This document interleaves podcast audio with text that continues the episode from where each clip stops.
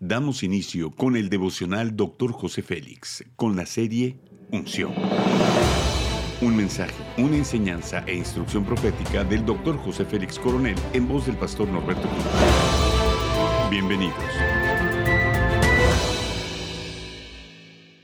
Capítulo 2 Alineamiento, tema Alta Moralidad.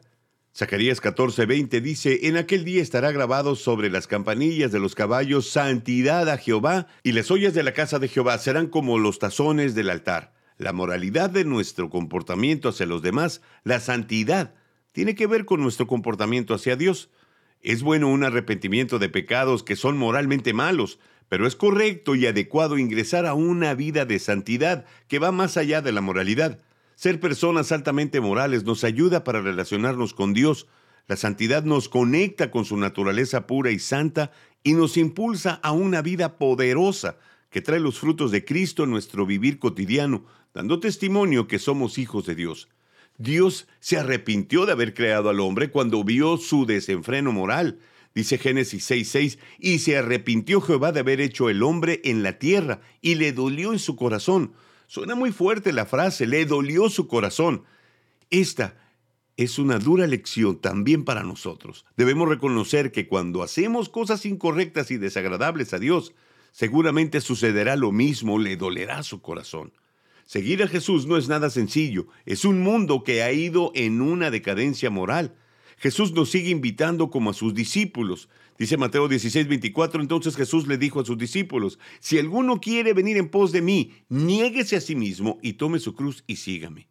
La cruz simboliza muerte. Morir es el primer paso para vivir en plenitud con intensidad, de acuerdo a tantas hermosas promesas que el Padre nos ha hecho. Dejar que nuestros deseos guíen nuestras elecciones nos hace personas ajenas a la moralidad de Dios. Esto nos restringe en lograr promesas poderosas que el Padre nos ha dado. La clave es dar un cambio total en el pensamiento. Dice Gálatas 5:16, andad por el Espíritu y no cumpliréis el deseo de la carne. Tenemos siempre la elección delante de nosotros, escuchar la voz del Espíritu para ser guiados a buenas elecciones o seguir los deseos de nuestra naturaleza humana para alejarnos de la presencia de nuestro Padre. La motivación de nuestra vida debe de estar enfocada en las cosas de arriba. Debemos dejar nuestros deseos e inclinaciones hacia el mal para poder tener acceso a las promesas que Dios ha preparado para nosotros. Haz conmigo esta declaración de fe. Renuncio a la mala manera en que me comporto con los demás.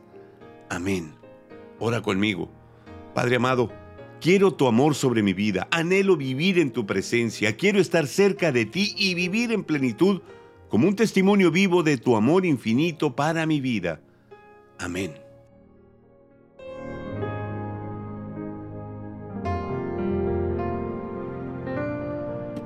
Gracias por acompañarnos en Devocional Dr. José Félix.